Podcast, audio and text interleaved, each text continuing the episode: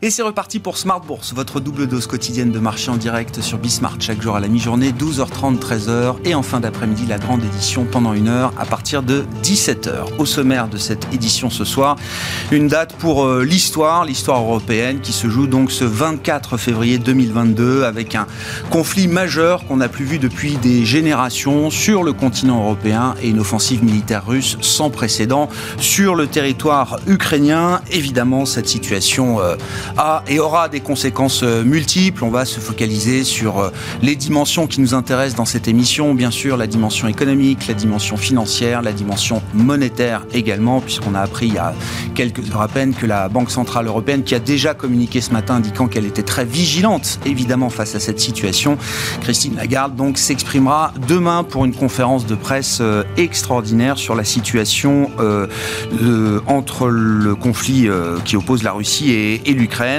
voilà donc pour les sujets qui sont évidemment à la une. Une séance d'aversion euh, au risque maximal, à commencer par les actifs russes hein, qui se sont complètement effondrés, des baisses de 30-40% sur la bourse de Moscou. Les obligations russes se sont également effondrées. Le rouble s'est effondré un plus bas, plus bas historique et puis des répercussions très significatives également sur nos marchés. Alors euh, par ordre d'importance, hein, les marchés européens sont plus affectés que les marchés euh, américains sur la partie action notamment et sur la partie énergétique qui est la question clé, question cruciale. cruciale. Quels seront les prix de l'énergie en moyenne sur euh, les prochains mois? C'est une grande inconnue, effectivement, notamment pour le scénario macroéconomique. Les prix du pétrole à trois chiffres, c'est déjà un, symbole fort. Est-ce qu'on peut imaginer pire encore? C'est une question qu'on posera évidemment dans un instant à un spécialiste des questions pétrolières, Alexandre Andlower, qui sera avec nous par téléphone. Et puis euh, débat, discussion avec nos invités de Planète Marché à suivre dans un instant. Et nous trouverons quand même le temps de s'intéresser à la finance solidaire. Ce sera le thème du dernier quart d'heure de Smart à partir de 17h45. Notre rendez-vous mensuel avec le fondateur de Mediatico, Frédéric Villot, qui sera avec nous en plateau pour ce dernier quart d'heure thématique.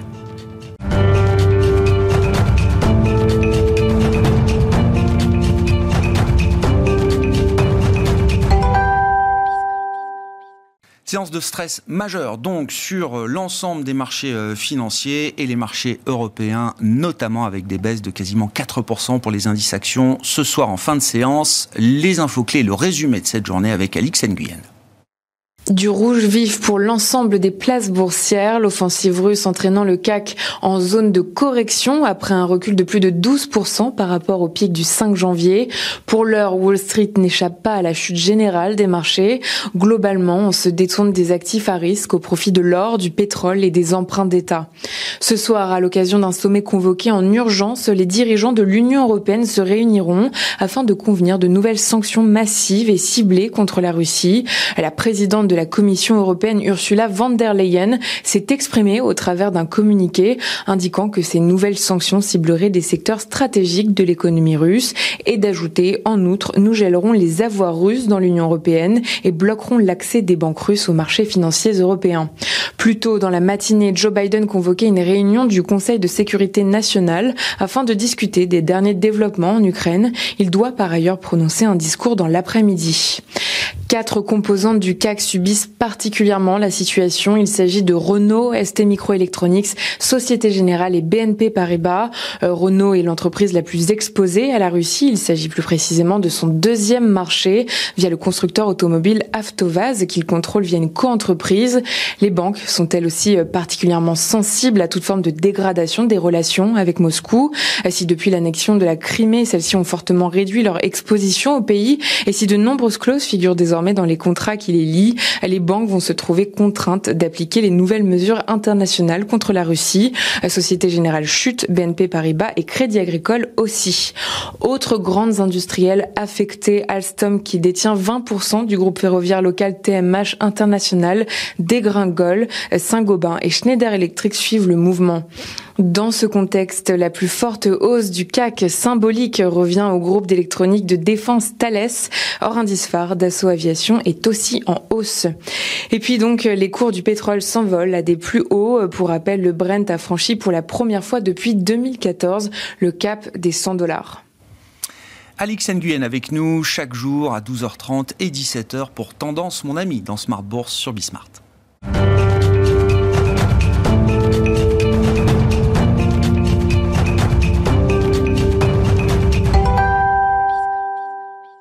Trois invités avec nous chaque soir pour décrypter les mouvements de la planète marché. Valérie Gastaldi est avec nous ce soir, stratégiste de Day by Day. Bonsoir Valérie. Bonsoir Grégoire. Gilles Bazicien nous accompagne également. Bonsoir Gilles.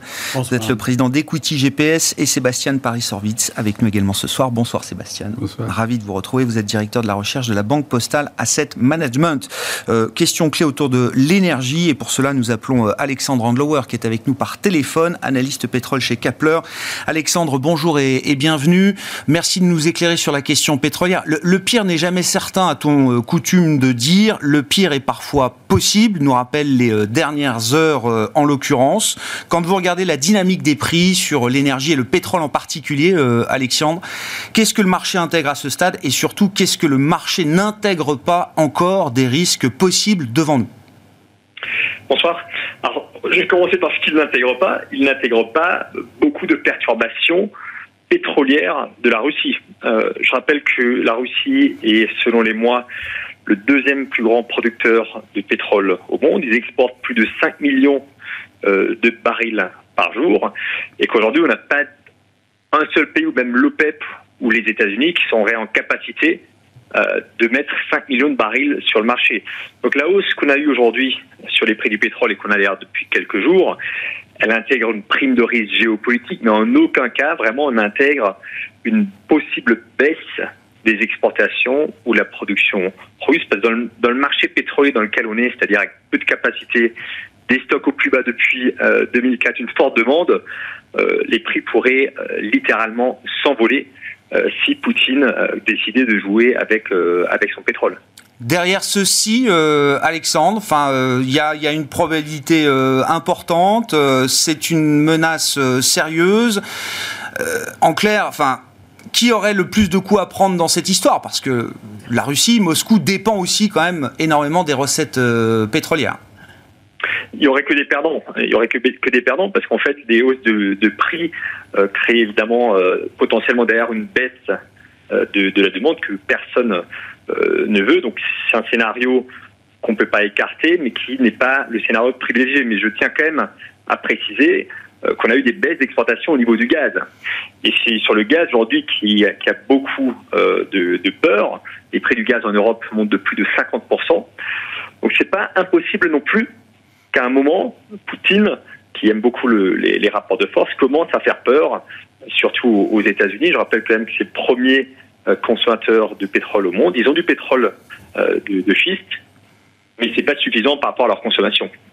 Donc, si Poutine veut vraiment faire peur, on, est loin encore d'avoir vu des, prix qui seraient euh, cohérents avec ce type de stratégie. C'est ce que vous dites, Alexandre. C'est ça. Un, baril à 35 dollars, ça n'inclut pas une baisse des exportations ou la production euh, de, la Russie. Donc on pourrait littéralement aller beaucoup plus haut si Poutine commençait à faire peur sur cette thématique. Merci beaucoup euh, Alexandre, merci pour bah, cette introduction qui va nous permettre de poursuivre la discussion en plateau. Alexandre Andlauer qui est avec nous par téléphone, analyste pétrole chez Kapler. Donc nos invités en plateau. Sébastien, si vous voulez commencer, notamment sur la, question énergétique, la situation géopolitique en toile de fond, bien sûr. Oui, avant de parler de guerre, et je pense qu'ici, il n'y a personne qui est spécialiste des affaires militaires, euh, effectivement, on essaye de voir quelles sont les conséquences. Et comme Alexandre le, rappelait, euh, c'est vrai que la courroie de transmission du pétrole, de l'énergie, notamment pour l'Europe, mais pour le monde, parce que l'équilibre euh, énergétique serait modifié si euh, le deuxième ou troisième producteur mondial venait à jouer sur cette arme, ou en tous les cas, si des contraintes à l'approvisionnement de l'Europe, notamment avec de l'énergie russe, venaient à, mise à mal. Donc, qu'est-ce qui se passerait? Le prix du pétrole s'envolerait, comme le dit Alexandre, mmh. on est à 100 dollars, on pourrait aller très haut, on, a touché, rappelez-vous, c'est 150 dollars ou proche de 150 dollars en 2008. On pourrait aller peut-être encore plus haut parce qu'on n'a pas les fameux 5 millions de barils dont parlait Alexandre.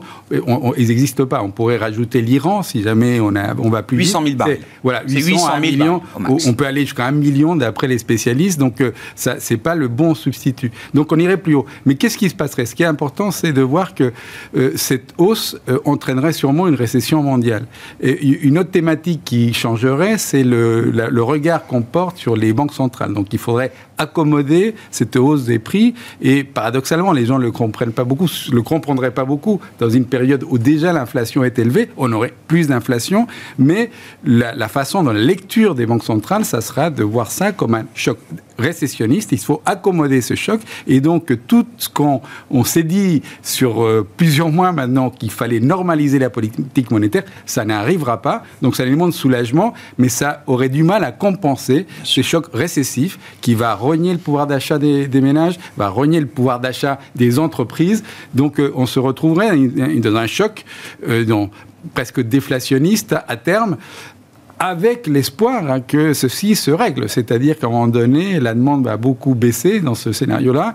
Donc on n'aurait par exemple pas autant besoin du pétrole euh, euh, euh, russe, mais on se retrouverait dans une situation d'une croissance potentielle amoindrie. Donc le scénario est, est, rien qu'en prenant par cette partie et le petit oui, de la Il y a un risque de rupture dans le scénario macroéconomique très complètement, fort. Complètement. Et donc, et après, ça, il y a d'autres dimensions. C'est-à-dire les, dimensions politiques, euh, sont difficiles à mesurer. Hein. Vous le rappeliez, euh, Grégoire, au, au départ, euh, c'est quelque chose d'inédit. Depuis, on vivait, on a vécu la guerre froide, on a vécu après la guerre avec des frontières qui n'ont pas beaucoup bougé. on a fait bouger quelques-unes dans, dans, dans, tout à l'est, on a pas mal de frontières qui ont bougé. Il y a la Crimée qui a déjà été annexée. Euh, il y a une partie de la Géorgie qui a été annexée mmh. déjà. Et, mais là, tout à coup, on a un vrai changement de, domination russe et euh, avec ces des tensions qu'on n'avait pas. Et donc, on, crée un, climat euh, anxiogène et dangereux en Europe qui aura aussi un impact économique. Quand les gens ont peur, ils consomment moins, ils, ont l'activité en général oui. va, moins vite. Et tous ces investissements qu'on a fait en croyant que notre partenaire russe était un partenaire fiable, voilà, vous parliez de Renault, des grandes entreprises euh, françaises.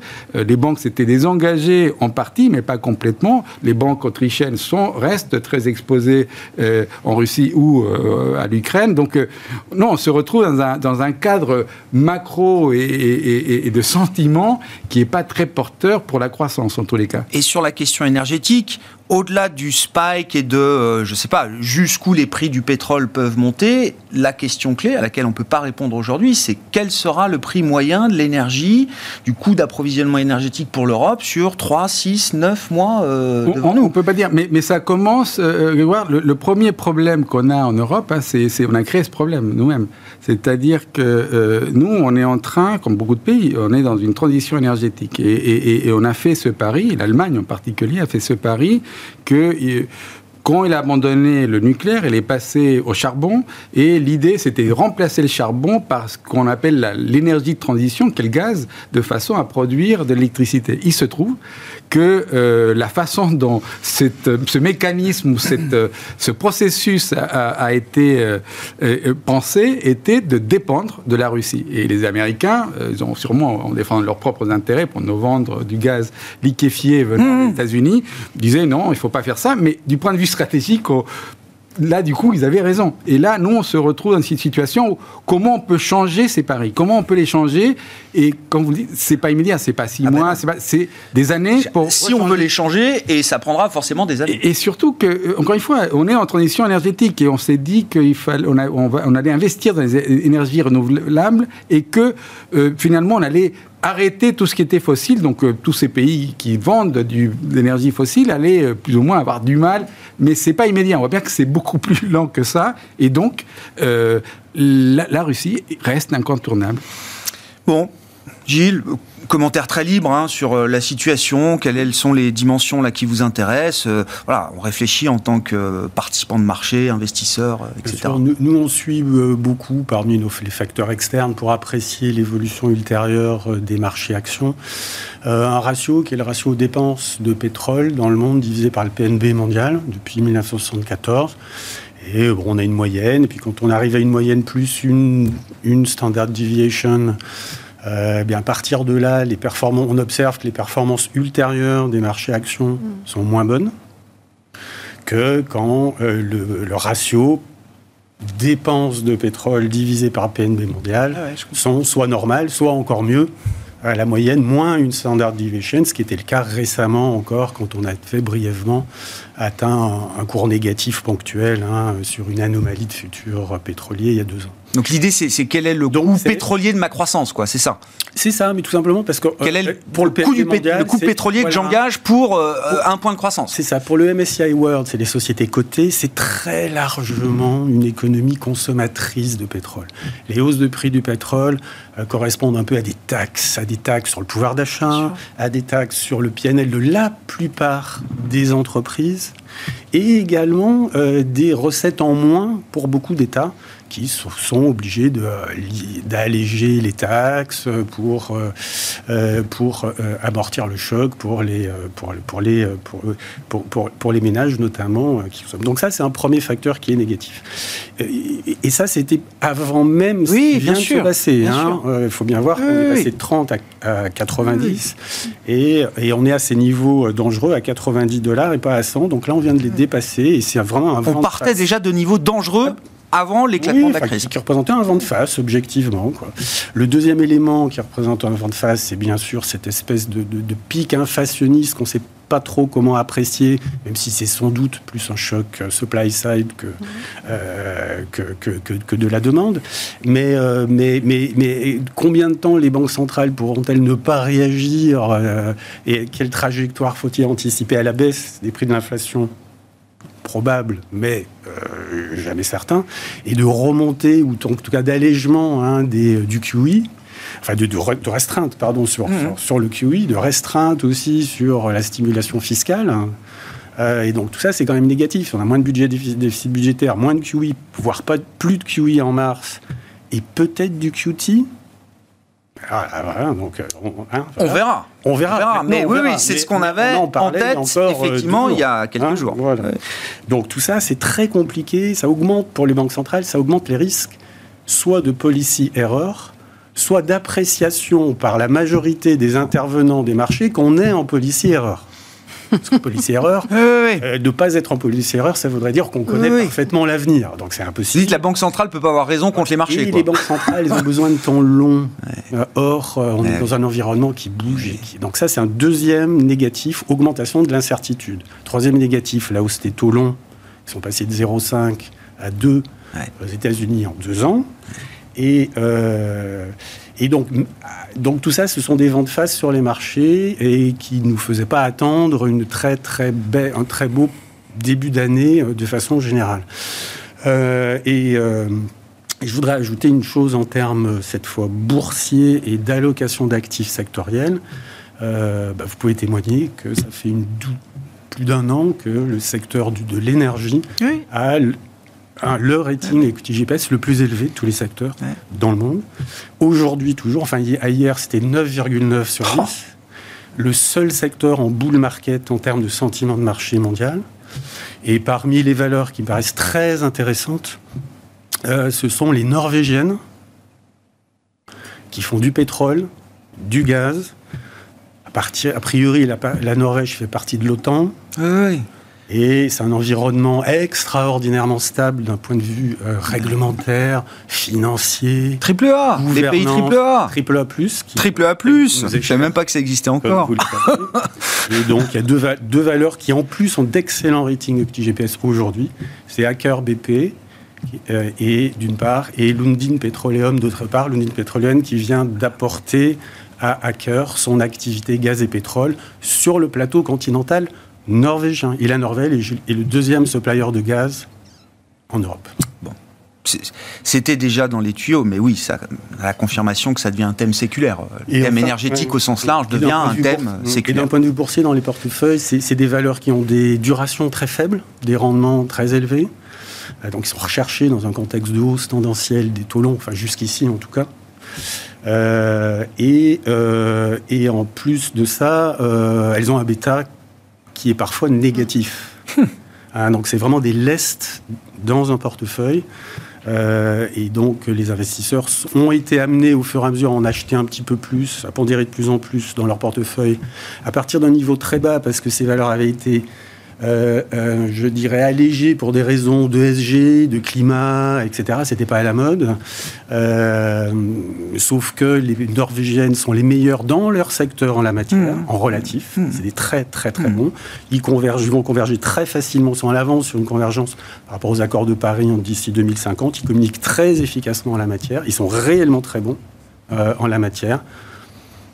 Il n'y a pas de raison que la, un la ne continue pas. Et, le, et, le, et l'effet habituel sur les marchés, c'est quand on part d'une situation où beaucoup sont sous-pondérés, quand le secteur monte, pour maintenir sa sous-pondération, il faut quand même en acheter, ne serait-ce que pour la maintenir, hein, avant, avant de l'annuler et avant même de parler de sous-pondération éventuelle.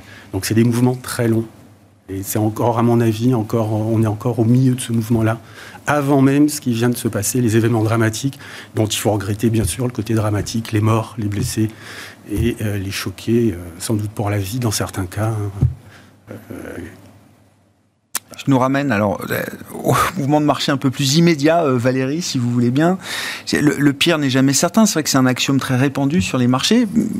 Parfois, il y a quand même des événements qui se produisent et auxquels on n'est pas prêt. Donc c'est assez brutal, évidemment, depuis 24 euh, heures, euh, de manière assez immédiate euh, en termes de, dynamique de marché. Qu'est-ce qui vous retenez des mouvements du moment, là, sur l'ensemble des grands marchés financiers que vous pouvez suivre? Quel niveau de stress Quel niveau de panique? Est-ce qu'on a des éléments de référence auxquels on peut se raccrocher quand on regarde la dynamique des prix, justement? Bah, d'abord, il faut voir. D'abord, il y a des choses que personnellement je trouve assez intéressantes. Euh, c'est qu'on n'a pour le moment aucun changement de tendance nulle part. Enfin, sauf pour ceux qui n'avaient pas compris que les marchés actions étaient déjà devenus baissiers, mais pas faute de l'avoir dit. Euh, donc, oublions un petit instant ce, problème des actions. Euh, mais le pétrole, bah, oui, il montait déjà. Euh, on peut même pas vraiment dire qu'il monte beaucoup plus vite. Il continue à monter à un rythme soutenu, très clairement sans doute qu'on aura un prix moyen euh, au-dessus de 90 dollars euh, sur le premier semestre. ça paraît tout à fait euh, raisonnable d'avoir ce type de projection au vu de la, dynamique en cours. L'or aussi est en train de se reprendre tranquillement. Tout ce qui est taux d'intérêt, bah, ça n'a pas encore donné de signal de retournement. Donc ça, c'est justement quelque chose qui est très intéressant. Hein. Parce 10 ans américain est à 1,95. Parce que ça veut dire que ce basculement sur la situation est grave et elle... Euh, je ne parle pas bien sûr du côté humain où oui, elle est grave, il y a, la question ne se pose pas. Je parle vraiment euh, au niveau de, des conséquences macroéconomiques.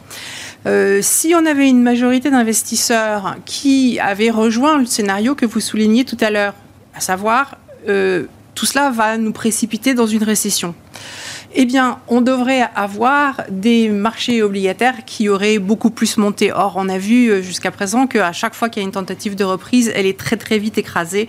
Et finalement, les, retours baissiers sont, sont, très forts en intraday. Hein, donc, euh, c'est très fort en intraday. Bon. Euh, mais quand même, ça veut dire que les gens ne sont pas encore convaincus. Et pourquoi ne sont-ils pas convaincus? Parce qu'en fait, on ne connaît pas quelles sont les mesures qui vont être prises. Parce que bah, c'est du je te tiens, tu me tiens par la barbichette. C'est bien de dire que la Russie va faire monter les prix du pétrole mais ils ont, s'ils n'ont plus les ressources du pétrole, ils sont morts. Donc euh, déjà qu'ils n'ont pas grand chose, ils vont pas se couper l'herbe sur le pied. Enfin, c'est pas facile pour eux non plus de se couper l'herbe sous le pied. Donc euh, c'est compliqué ce jeu euh, de, de sanctions de part et d'autre c'est compliqué pour tout le monde.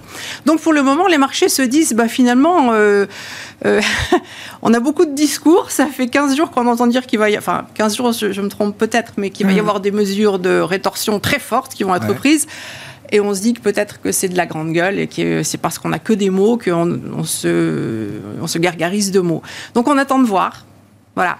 Euh, ce qui compte donc à surveiller, c'est. Mais le marché n'a pas fait de choix aujourd'hui. Le marché n'a pas décidé de changer d'idée, de scénario principal. Exactement. Voilà, c'est pas encore fait. Euh, alors, ce qui peut paraître surprenant, c'est qu'avec ça, les actions baissent aussi fortement. Euh, mais en fait, euh, sur, les, sur les marchés actions, on était arrivé dans une situation, euh, pour moi, qui était euh, de toute façon beaucoup trop exagérée, dans laquelle, très clairement, on avait, notamment sur les marchés américains et sur le SP, un niveau de complaisance, mais, mais alors, sincèrement, c'est phénoménal. C'est absolument phénoménal. La, dernière fois où j'ai euh, mis à jour mes indicateurs un petit peu longs, etc., j'ai pris peur quand j'ai vu, euh, quand vu Cette complaisance que vous, que, que, vous avez observée, elle date de quand, Valérie? Ben, ça s'est construit euh, au cours de, depuis fin janvier, sur les 3-4 dernières semaines. Mais sur les 3-4 dernières semaines. Parce qu'on a quand même déjà des baisses substantielles sur les indices américains alors, je ne sais pas comment ça va se passer aujourd'hui. Bon, mais non, non, mais on avait déjà euh, des baisses de, quasiment 10% euh, avant le déclenchement oui, oui, de la mais justement, russe, en fait, bah, euh, ukrainienne. Moi, j'écoute de temps en temps votre émission. Il y a quand même beaucoup de gens qui sont venus qui oui. se dit buy the deep, buy the deep. Bah oui, bah, les gens ont fait buy the deep. Euh, alors, buy the dip, ça veut dire d'acheter les baisses, d'acheter les replis. J'aime pas à 10%, c'était, à 10%, c'était un niveau d'intervention déjà pour beaucoup oui, d'opérateurs. Mais c'est vrai, je comprends que les gens aient vu cela comme des niveaux d'intervention parce que euh, si on si on n'analyse pas le sentiment de marché, on était sur des niveaux qui étaient des niveaux importants, on était sur des niveaux de support. Mais bon, euh, un support et une résistance, moi je suis désolée, mais c'est pas ça qui retourne en marché. Enfin, ce qui compte, ce sont les tendances sur les marchés. Et les tendances, elles connaissent trois états. Soit, enfin, deux états. On appelle ça l'état d'impulsivité ou alors l'état correctif. L'impulsivité, c'est en fait les moments où il y a de la puissance directionnelle. Ça peut être à la hausse ou ça peut être à la baisse. Et quand on est dans ces périodes-là, en fait, on n'a jamais de consensus de marché. Il y a toujours du doute. La partie fondamentale n'est pas encore en lien avec la dynamique de prix. Et quand on commence à voir le fondamental qui euh, vient se coller au prix, et que en plus après on a euh, bah, les outils, enfin les, mesures de marché qui viennent montrer que euh, il n'y a pas que les discours qui deviennent haussiers, mais que les positions qui ont été prises par les gens sont non seulement des positions haussières, mais qu'ils sont moins couverts face au risque. Là, hmm. on sait que la tendance n'est plus haussière. On entre en phase de correction. Et donc, bien entendu, quand on est dans cette phase de correction, bah, les mauvaises nouvelles, elles font mal parce que les gens ne sont pas suffisamment couverts. Et c'est l'état dans lequel on se trouve euh, aux États-Unis. C'est moins marqué en Europe. C'est moins marqué sur le Nasdaq, mais sur le S&P 500, c'est vraiment extrêmement prononcé. Euh, et, euh, et, voilà, quoi. Enfin, je veux dire, euh, ça aurait été autre chose, hein, qui aurait mis le feu aux poudres. Peut-être pas aujourd'hui, hier, ça aurait été dans une semaine ou dans deux jours, peu importe.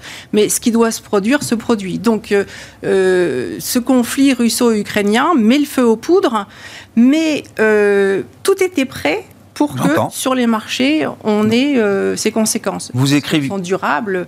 Oui. Ouais, ouais. Allez-y, euh, finissez. Bah, est-ce qu'elles sont durables? Effectivement, ce matin, j'ai écrit que je pensais que c'était un petit peu tôt pour, euh, pour se prononcer.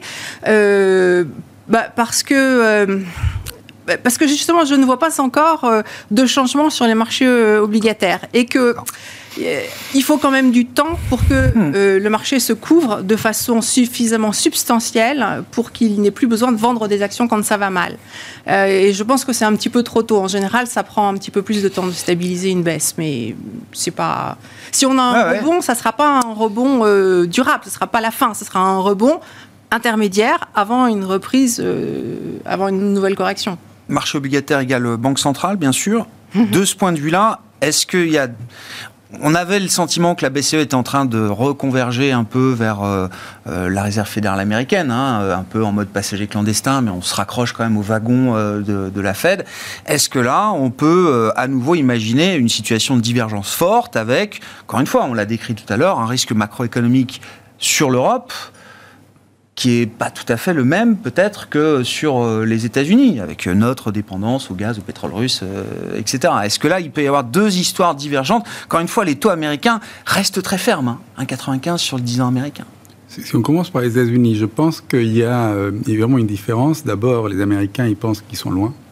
Ce C'est pas un détail. Et donc, les dynamiques qu'on peut voir aux États-Unis ne vont pas être les mêmes. C'est-à-dire que la contrainte énergétique euh, des Américains, même si euh, euh, le, gaz de schiste et le pétrole de schiste n'est pas revenu au niveau où il était avant, pour des raisons simplement financières. Hein. Il y a une contrainte sur les producteurs.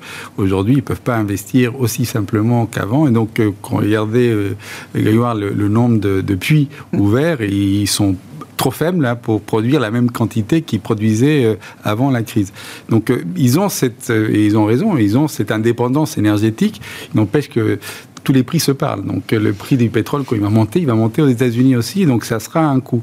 Donc ça sera intégré par la Fed. Mais c'est vrai qu'il est possible que, que la Fed continue dans sa logique, mais je ne vois pas, je, je, crois qu'il y a un, élément de dynamique qui est, quand même très important. Il y a des chocs de ce type, une guerre, une intervention, les, attentats, mais qui sont des choses ponctuelles et on se pose toujours la question, est-ce que euh, vraiment l'économie a été changée quand il y a un attentat, on sait que c'est pas le cas. Mmh. Ici, le problème, c'est qu'on se pose une question. Vous le disiez dans vos préliminaires, c'est que euh, on a l'impression qu'il y a quelque chose qui va changer. Hein, la, structure de ou s'accélérer en tout ou s'accélérer, une dynamique européenne, ou, ou, une, prise de conscience de ce que beaucoup disaient d'un changement euh, de, de, des rapports de force en Europe. Il faudra que les Européens fassent quelque chose pour leur transition euh, énergétique. Donc, il y, a ce facteur, mais il est majeur quand même. Il est majeur.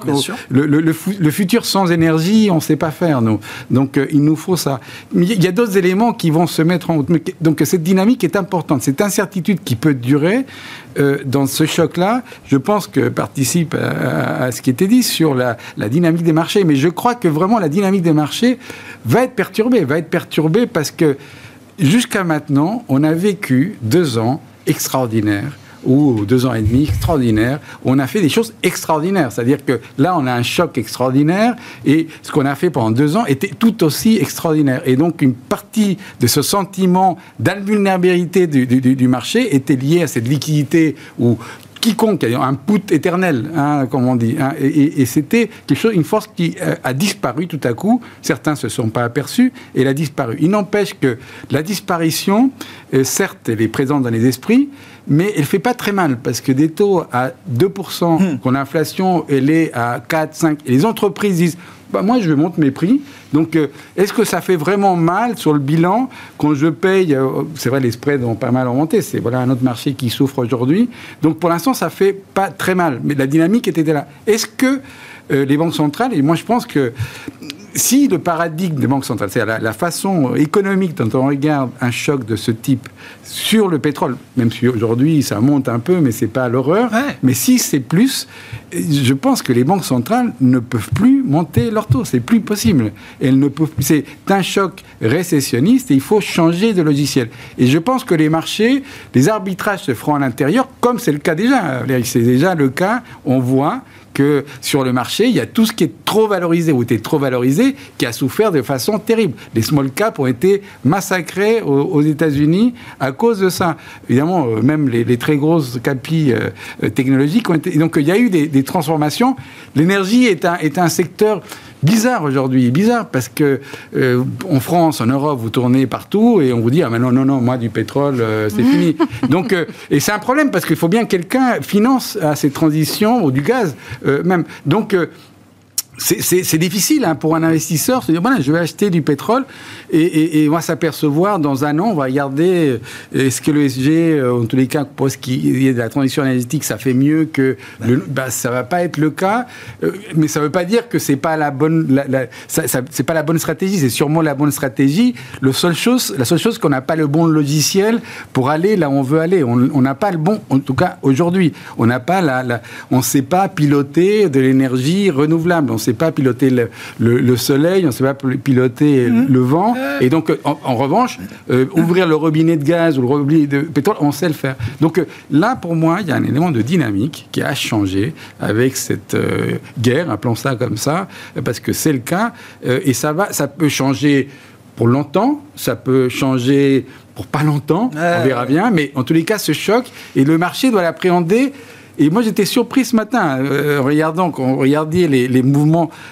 Ce matin, ça a commencé mal, mais assez vite, ça a corrigé. Assez vite, c'est revenu peut-être il y a des, des, des gens qui euh, ont dit voilà c'est pas c'est pas grave on y va. Je, je, pense que ce choc est plus profond et de fait en journée maintenant ça s'améliore un petit peu. Donc ça, ça, a vraiment changé la donne de la, de, la majeur. non mais c'est la base de la base sur laquelle on réfléchissait jusqu'à maintenant. Peut-être on va revenir en une semaine, là on était il y a une semaine. Oui, oui mais peut-être pas. Mais peut-être pas. Et donc euh, c'est plus difficile, c'est simplement plus difficile. C'est plus difficile. Vous vouliez réagir Valérie et puis euh, Gilles? Non bah, les banques centrales, euh, quand elles doivent remonter les taux euh, et qu'elles ont été un petit peu hésitantes, euh, moi j'ai en tête quand même de nombreux épisodes où elles ont dit où elles gardent un discours hawkish, hein, où elles continuent à dire on va les monter, mais on attend que ça se normalise du côté géopolitique parce que c'est pas la peine de rajouter de l'huile sur le feu. Donc pour le mois de mars, je pense qu'on va repousser tout, ce qui était prévu. Bon, peut-être aux États-Unis, ils vont quand même cesser les rachats d'actifs, mais je pense que c'est un petit peu le pire de ce que qu'on puisse envisager. On ne peut plus imaginer quelque chose d'agressif. Bah, le ton euh, sur ce qui va se passer immédiatement et sur le calendrier. Ah ils, vont, ils, vont, dire que le calendrier est mis en suspens. Suspendu. Oui, bien sûr. Est suspendu. Euh, parce que c'est ce qu'il y a de raisonnable. Enfin, en plus, euh, en Europe, on a euh, une balance entre, euh, entre ceux qui sont euh, pour la normalisation et ceux qui sont pour laisser, laisser courir encore avec beaucoup de souplesse, qui n'est pas très très dissymétrique. bon, donc ça va vite revenir, hein, de toute façon. 10 mars, déjà demain, euh, prise de parole de Christine Lagarde. Il y a des prises de parole de banquiers centraux américains qui sont attendues euh, également. Et puis les réunions 10 mars pour la BCE, 15 et 16 mars pour la Réserve fédérale euh, américaine. Si vous avez des commentaires à ajouter sur ce point, Banque centrale, Gilles, je vous en prie. Je voulais qu'on puisse dire peut-être un mot aussi de la, de la logique de sanctions. Alors sur le plan économique, jusqu'à présent, bon, ça a été un échec. Hein. Enfin, en tout cas, les objectifs politiques qu'on cherchait à atteindre, n'ont pas été atteints. Euh, cette journée en est la preuve. Est-ce que quelque chose de beaucoup plus sévère euh, peut avoir quand même peut être un levier euh, économique pertinent sur une économie comme la Russie, sur un pouvoir comme celui que représente Vladimir Poutine aujourd'hui? Formellement, oui, les, pouvoirs occidentaux se doivent de réagir parce que tout ce qui est euh, atteinte aux frontières, euh, si, euh, si ça se généralisait et si c'était trop facile de redessiner un coin de frontière au gré d'eux d'une minorité localement majoritaire, ethnique, religieuse, etc., il y aurait beaucoup, beaucoup de situations dangereuses à gérer dans le monde. Donc il est normal et légitime que les puissances occidentales qui ont fait la règle internationale depuis la fin de la Deuxième Guerre mondiale réagissent. Qu'elles réagissent de façon euh, croissante, euh, c'est un petit peu normal parce que euh, elles ont dit de toute façon qu'elles n'interviendraient pas militairement. D'une certaine façon, signalant clairement qu'il était possible d'envisager quelque chose pour les Russes. Mm-hmm. Euh, et signalant également quand même hein, au pouvoir ukrainien qu'en réalité, il est tout seul. Et on peut regretter quand même une forme de naïveté euh, du pouvoir ukrainien qui n'a pas fait la politique de sa géographie. Mmh. Hein, un principe de réel politique, c'est faire la, c'est, quand on est euh, à la frontière d'un, géant, eh ben on traite avec ce géant et même si ses objectifs à moyen terme sont d'échapper à son orbite, euh, de quadrupler son PNB par habitant, hein, les pauvres Ukrainiens ils sont à 10 000 euros, euh, donc l'Europe à 40 000 de moyenne par habitant, bah, c'est évidemment très attractif. S'il n'y arrive pas structurellement, et eh ben, la population continuera d'émigrer. Il y a une baisse hein, de la population forte mm. en Ukraine comme dans beaucoup de pays de l'Est. Mm. Euh, ce qui rend tout ça quand même très, très compliqué à gérer. Mais donc, les, les pays occidentaux, oui, ne peuvent pas échapper à une forme d'escalade des sanctions. Euh, mais en même temps, ils ne peuvent pas échapper non plus à une forme de réelle politique. Mais oui, on voit tout de suite les réticences et les limites. C'est-à-dire que, alors, ce qui était présenté comme l'arme financière nucléaire, pardonnez-moi l'analogie, SWIFT, exclure euh, la Russie de SWIFT, bon, visiblement, euh, pour les Européens, ce serait un coût à payer financier que pour l'instant, on n'est peut-être pas prêt à prendre. Ça veut dire s'asseoir sur euh, les créances russes euh, à coût de dizaines de milliards de, dollars. Voilà, cet argent-là, on ne le reverrait pas. Et, comme toujours. Pour quel bénéfice diplomatique Bénéfice diplomatique. Et comme toujours dans ces cas de figure, quand on est très nombreux à devoir prendre une décision a priori consensuelle, hein, c'est très compliqué d'arriver à une posture franche, nette, euh, et c'est le cas aujourd'hui. Mais, mais, la question, en fait, il faut se poser, qu'est-ce qu'on cherche? S'il s'agit de retrouver l'intégrité du territoire ukrainien, à part une intervention armée, euh, ça ne va pas se faire. Donc, euh, si, si on fait rien du point de vue militaire, l'Ukraine va rentrer dans le giron de la Russie. C'est aussi simple que ça. Euh, l'histoire nous dit une chose triviale hein. euh, les sanctions, ça marche pas. Et, quel que soit, prenez n'importe quel pays, au contraire, ça tend à consolider le pouvoir en, place et ça change rien. Mais c'est bien de le faire. D'ailleurs, moralement, c'est bien, euh, on se sent mieux, mais ça change rien. Et, et malheureusement, l'équation, elle est terrible pour l'Europe en particulier. On voit bien que Vraiment, là où ça ferait mal, c'est limiter la capacité de se procurer des devises pour acheter toutes les choses qu'ils n'ont pas, les Russes. Et or, euh, c'est comment ils se procurent ces devises en exportant des choses dont tout le monde en a besoin, c'est-à-dire des matières premières. C'est-à-dire il n'y a pas plus essentiel que des matières premières. Et pas de bol, euh, euh, toutes ces matières premières aujourd'hui sont devenues rares et sont impossibles. Donc, on va faire des sanctions. La, sanction de long terme, c'est celle on arrête, comme on disait, Nord Stream 2 et on remplace ces ressources énergétiques pour l'Europe avec d'autres qu'il faudra produire. Donc là, on passe au problème ESG. Il va falloir faire des trous quelque part pour trouver plus de gaz, plus de pétrole pour euh, euh, remplacer le. Bon, bref, on rentre dans une dynamique. Mais un, les, sanctions, ça ne marche pas et ça ne marchera pas. Et, je pense que, outre ce que vous disiez, Grégoire, courage, ça répond à la question. Mais, hein. mais ça, n'arrivera pas, ça ne marche pas. Et, donc, la seule façon, si on veut préserver l'intégrité de l'Ukraine, c'est intervenir euh, euh, militairement. Mais quand on regardait la chronique de ce qui s'est passé, soit on l'avait préparé avant, parce que c'est les militaires, ils préparent tout avant, on ne peut pas aller comme ça. Et donc, on ne l'a pas préparé avant, on le voit bien. Et donc, on a décidé de ne pas y aller. Et, peut-être que ça va changer dans les jours. Donc, euh, donc déjà, on se dit qu'on a perdu peut-être cette bataille en Ukraine et que malheureusement, de façon très cynique, euh, les choses peuvent se stabiliser parce que Poutine prendra plantera son drapeau, ce sera le drapeau ukrainien, mais avec euh, une grosse dose de Russie, et, ça s'arrêtera là. Donc euh, c'est possible, mais, mais, mais on sera dans une situation géopolitique extrêmement fragile. Donc pour les... Pour, moi je pense que euh, on va faire des sanctions, on va faire peur à plein de gens, mm. et il y aura des conséquences pour l'économie russe. Hein. Il faut rappeler, hein, l'économie russe pèse pas beaucoup dans le monde, à part la, dépendance qu'on a à ces matières premières. C'est quoi? C'est entre l'Espagne et l'Italie, le PIB euh, russe. Donc oui, mais vous l'avez dit vous-même, voilà, il y a cette, euh, cette, exportation de matières premières, il y a quand même une dimension de l'armée qui n'est pas du tout là. Oui, qui n'est pas dimension que c'est pas juste une question de PIB. Hein. Non, non, bien sûr. Et aujourd'hui, ils ont la puissance militaire pour être là où ils veulent si l'Occident fait rien, et l'Occident fait rien. Et, donc, euh, ceux qui, qui peuvent réfléchir à quel est le monde de demain C'est quand même compliqué. Et on n'a pas du tout parlé ici de la Chine. Que va faire la Chine? La Chine, pour l'instant, ne désavoue pas, lu, ne pas Moscou.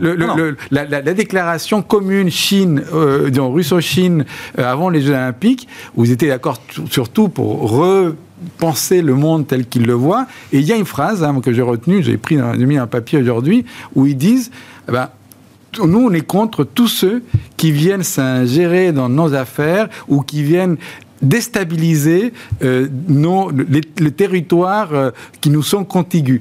Donc, euh, a, priori, ils sont d'accord là-dessus. Donc, on voudrait que les Chinois, comme les Turcs, les Erdogan, qui est un allié de Poutine, a dit oh, bah non, c'est pas bien de faire ça. Les Chinois, pour l'instant, personne ne les a entendus. Et ça montre bien que ça donne un équilibre un peu effrayant du monde pour, pour demain. Les marchés doivent l'intégrer. Ils mènent des primes ici et là. Mais bon, au total, on a assez vite, on essaie de l'oublier.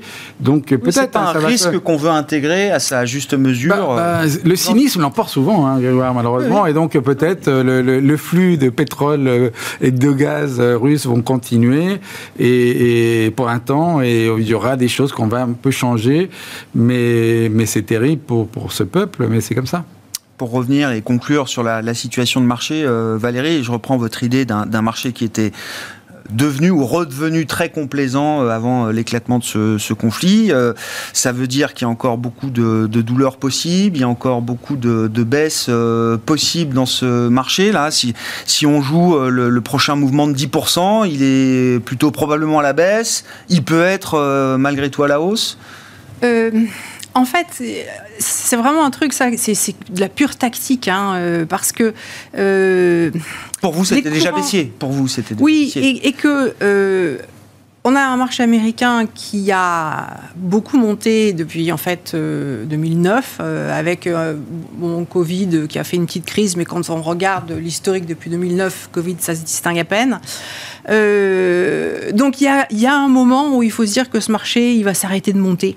Enfin, je, je, je suis désolée, moi ça fait oui, vous l'avez combien d'années que je suis sur le marché Oui, vous l'avez déjà dit depuis un moment. Euh, et, pour moi, euh, c'est ça. Donc moi, je n'exclus pas qu'on ait un truc qui soit. Mais alors, euh, le plus dur de tout. Ah oui c'est euh, qu'il se passe rien pendant un an et demi euh, sur les marchés américains. C'est-à-dire que euh, sur, marché, sur le Nasdaq, on a fait, dû faire moins 20 à l'ouverture euh, aujourd'hui. Le S&P un peu, un peu moins bien que moins 10. Peut-être on, on, perd encore un petit peu. Puis après, on se balade, on, on reprend 7, 8%. puis on rebaisse un peu, puis on remonte. Et puis, enfin, sincèrement, moi je pense que il y a tellement de choses qui sont en train de changer on a une économie qui est quand même euh, puissante à la base euh, en ce moment, qui, est en train de, se redévelopper avec euh, quand même de l'argent euh, qui reste pas cher, même si on monte les taux, parce que on a quand même une inflation nettement, nettement supérieure au taux d'intérêt, donc ça fait de l'argent pas cher. et ça, c'est une force de soutien qui est importante. et à côté de ça, on a plein d'embûches. Et sur les marchés financiers, on a peut-être des gens qui sont un petit peu trop positionnés à l'achat et qu'il va falloir faire patienter, etc. Mais je, voilà, je, crains que euh, il faille attendre le pire, à savoir non pas un crash où c'est facile, c'est facile à gérer un crash, hein, sincèrement. Euh. Euh, oui. Bah, oui, non, mais j'aime bien la distance que vous prenez. effectivement, je comprends dur, votre idée. Le plus dur, c'est la consolidation. Moi, je me souviens de 99, avant, enfin 98, 99, ça a été une période terrible, super dure. 2014, 2015, ça a été super dur. Bon, tout est dans la rotation sectorielle. Il n'y a rien qui annonce le hmm. retournement parce que c'est que du court terme. Donc ça se fait piouf comme ça. Euh, non, c'est vraiment, c'est vraiment compliqué tout ce genre de trucs. Hein. Il faut faire exactement tout le contraire de ce qu'on croit. Donc, euh, mais on ne sait pas exactement à quel moment il faut se mettre à faire le contraire. Parce que si on fait le contraire trop tôt, bah, on se fait avoir. Style, on achète la baisse, euh, on l'achète avant-hier au lieu d'attendre peut-être ce matin tôt ou demain ou dans une semaine. Mais voilà, on n'a jamais aucune certitude. C'est voilà. Donc moi, j'ai peur que ce soit ça, parce que sur, euh, sur les marchés américains, le plus fréquent, c'est quand même ce type de scénario. Qui mettrait les nerfs des investisseurs à rude épreuve. Merci à vous trois. Merci d'avoir été euh, avec nous en cette euh, journée particulière, 24 février 2002, et cette offensive militaire d'ampleur sans précédent de la Russie sur l'Ukraine. Valérie Gastaldi était avec nous, stratégiste de Day by Day, Sébastien Paris-Sorvitz, directeur de la recherche de la Banque Postale Asset Management, et Gilles Bazissir, président d'Equity GPS.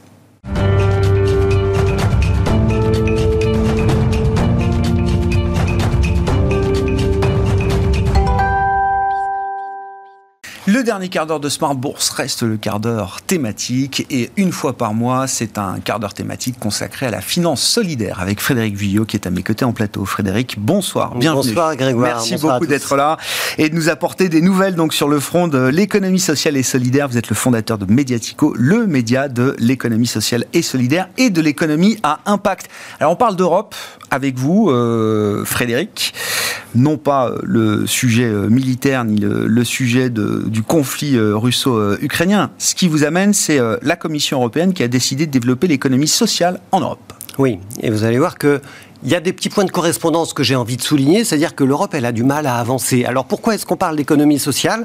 Eh bien parce que, euh, alors l'économie sociale d'abord, c'est quoi? C'est tous ces projets économiques, entrepreneuriaux, privés, qui placent non pas la recherche du profit en priorité, mais plutôt l'impact social, l'utilité pour les autres, et puis les problèmes sociaux ou écologiques euh, au premier rang de leur priorité. Alors en France, on appelle ça l'économie sociale et solidaire. Dans d'autres pays, on appelle ça l'économie collaborative, l'économie sociale, euh, l'économie coopérative aussi. Bon, il n'y a pas vraiment de définition commune en Europe, et pourtant, ça représente 2,8 millions de structures dans toute l'Europe, et ça représente 13 millions de personnes qui sont employées dans ces structures-là. Donc, Qu'est-ce qui s'est passé? On a un commissaire européen qui s'appelle Nicolas Schmitt, qui est en charge du travail, de l'insertion, et lui, il a lancé un plan pour développer l'économie sociale en Europe.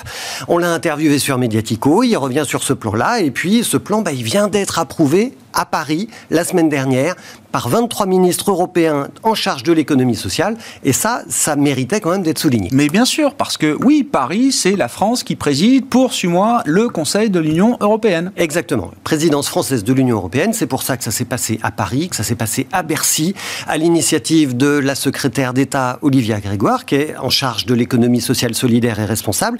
Et c'est amusant, ce qui a été probablement un des trucs les plus difficiles à faire pour elle et pour son cabinet, en fait, c'est d'aller chercher dans chacun des gouvernements européens quel était leur correspondant en charge de l'économie sociale. Mhm. Euh, voilà, quels sont les ministères qui s'occupent de ça Est-ce que c'est un ministère du travail, un ministère de l'économie, un ministère de l'écologie, un ministère des affaires sociales? Où est logée l'économie sociale ben et solidaire? Puisqu'il n'y a pas de définition commune, donc ça c'était assez compliqué. Et puis au final, à Paris la semaine dernière, ben, on a eu quand même beaucoup de secrétaires d'État et de ministres délégués. On a eu sept ministres en titre, donc ça c'est intéressant. Et puis il y a cinq pays qui n'étaient pas représentés. Alors c'est le Danemark, la Suède, les Pays-Bas, la Grèce et Malte. Espérons qu'ils seront là la prochaine fois. En tous les cas, ce qu'on voit quand même, c'est cette difficulté dont je vous parlais en introduction, de parler à 27 euh, autour d'une seule thématique, de construire cette Europe sociale que les acteurs de l'économie sociale et solidaire attendent depuis 30 ans, depuis le traité de Maastricht en 92, c'était il y a 30 ans.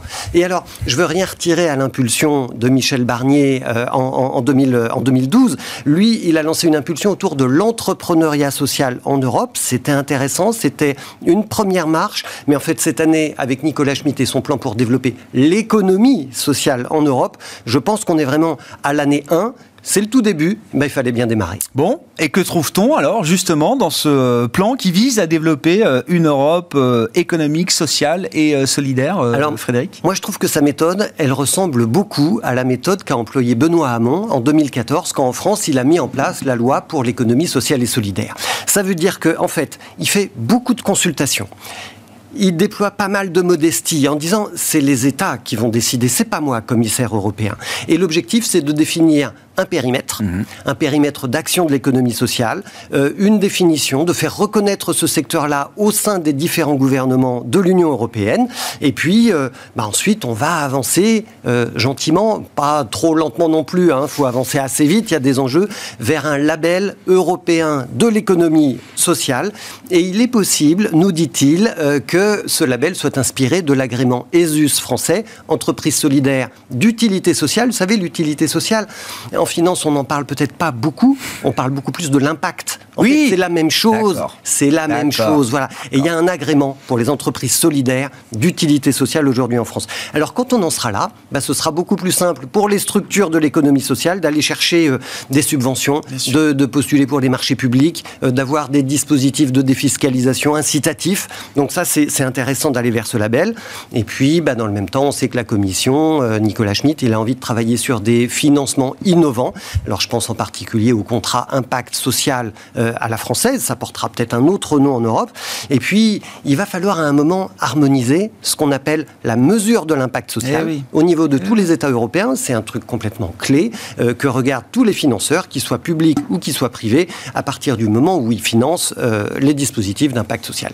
Bon, l'économie sociale et solidaire qui est en train de, de, prendre son envol européen, en tout cas de gagner une dimension européenne à travers ce plan défendu par le commissaire Nicolas Schmitt. Pour finir, Frédéric, et je vous en remercie, chaque mois, vous euh, venez nous apporter des idées d'investissement ou en tout cas des projets qui ont besoin de financement et d'investissement, des projets dans la sphère de l'économie sociale et, solidaire et de l'économie à, impact. Je vous remercie d'ailleurs de faire ce, travail. Qu'est-ce qui a attiré votre œil ce mois-ci, Frédéric? Alors oui, l'idée c'est toujours de donner du sens à son argent. Hein. c'est plus important que, que, que de l'investir à droite à gauche sans trop savoir. Là, on en parlait en sortant de votre plateau précédent. Il y a tellement d'incertitudes sur les marchés. Alors essayons de donner du sens on parle à de son tangibles Alors, et de voilà. besoins réels, oui. Alors, Oui. vous savez que j'aime bien l'ITA.co, la plateforme de financement participatif. On reçoit Eva Sadoun demain matin, sa, sa cofondatrice euh, chez Mediatico. Et alors, en ce moment, sur l'ITA.co, vous avez un, un- un projet euh, porté par Sini et Oco. Sini et Oco, c'est une structure qui met en place des tiers-lieux culturels. Donc, par exemple, ils ont la cité fertile à Pantin, ils ont euh, le bar à bulles, ils ont le pavillon des canaux. Donc, ils ont plusieurs tiers-lieux culturels comme ça. Et là, en ce moment, ils sont en train de lever 500 000 euros en obligations. Donc, c'est à la fois de la culture, du lien social, de la transition écologique. C'est aussi de la formation, puisqu'ils ils ont un, incubateur, en fait, pour, pour former des gens qui veulent créer des nouveaux tiers-lieux. En plus de ça, ils vont devoir déménager parce que le tiers-lieu la Cité Fertile à Pantin, il est éphémère, comme beaucoup de tiers-lieux. Ah bon? Donc ils doivent partir là à la fin de cette année. Sur la friche, SNCF, Exactement, bah oui, voilà, SNCF Immobilier, euh, ils ont autre chose à Oh faire avec, euh, avec ce projet-là. Quel dommage. Et, et- et du coup, bah, si vous voulez les aider, 500 000 euros en obligation, c'est sur l'ITA.co, ils ont besoin d'un coup de main. Et puis il y a, il y a un deuxième projet dont j'ai envie de vous parler, c'est l'ONG euh, Solidarité Internationale. En ce moment, il lève 3 millions d'euros en titre associatif, donc c'est pas du capital puisque c'est une association évidemment. Euh, alors Solidar- Solidarité Internationale, c'est une ONG humanitaire qui aide les gens notamment en cas de conflit, en cas d'épidémie, en cas de crise climatique. Donc on voit bien qu'on est très ancré sur l'actualité. hein. Et, euh, et pour cette levée de fonds, bah, en fait, il s'appuie sur des fonds d'investissement comme Mirova Solidaire, Ecofi Contrat Solidaire, Generali Investissement Impact et quelques autres. Mhm. Et donc, en fait, moi, j'ai juste envie d'engager les investisseurs Bien sûr. Institutionnels à, Ouais. à- à mettre un peu d'argent, à investir dans ces fonds solidaires. qui ont des obligations effectivement de réserver, alors, je sais plus, je crois que c'est 10% peut-être euh, de leurs investissements Ouais, à Bah, ce type Bah d'investissement. oui, parce qu'il faut quand même Oui, crédibiliser sa stratégie Ah bah, d'investissement au regard de- Oui, des critères ESG, effectivement. Et donc, euh, voilà, à partir du moment où on peut soutenir des associations, des ONG de grande envergure comme ça, il faut y aller. Merci beaucoup euh, Frédéric. Merci d'être avec Merci, nous Grégoire une fois par mois pour euh, nous alerter, nous avertir sur euh, les sujets, les développements de l'économie sociale et solidaire et de l'économie à impact. Frédéric Villot, fondateur de Mediatico, qui était avec nous en plateau dans ce dernier quart d'heure de Smart Bourse ce soir. On se retrouve demain en direct à 12h30 sur Bismart.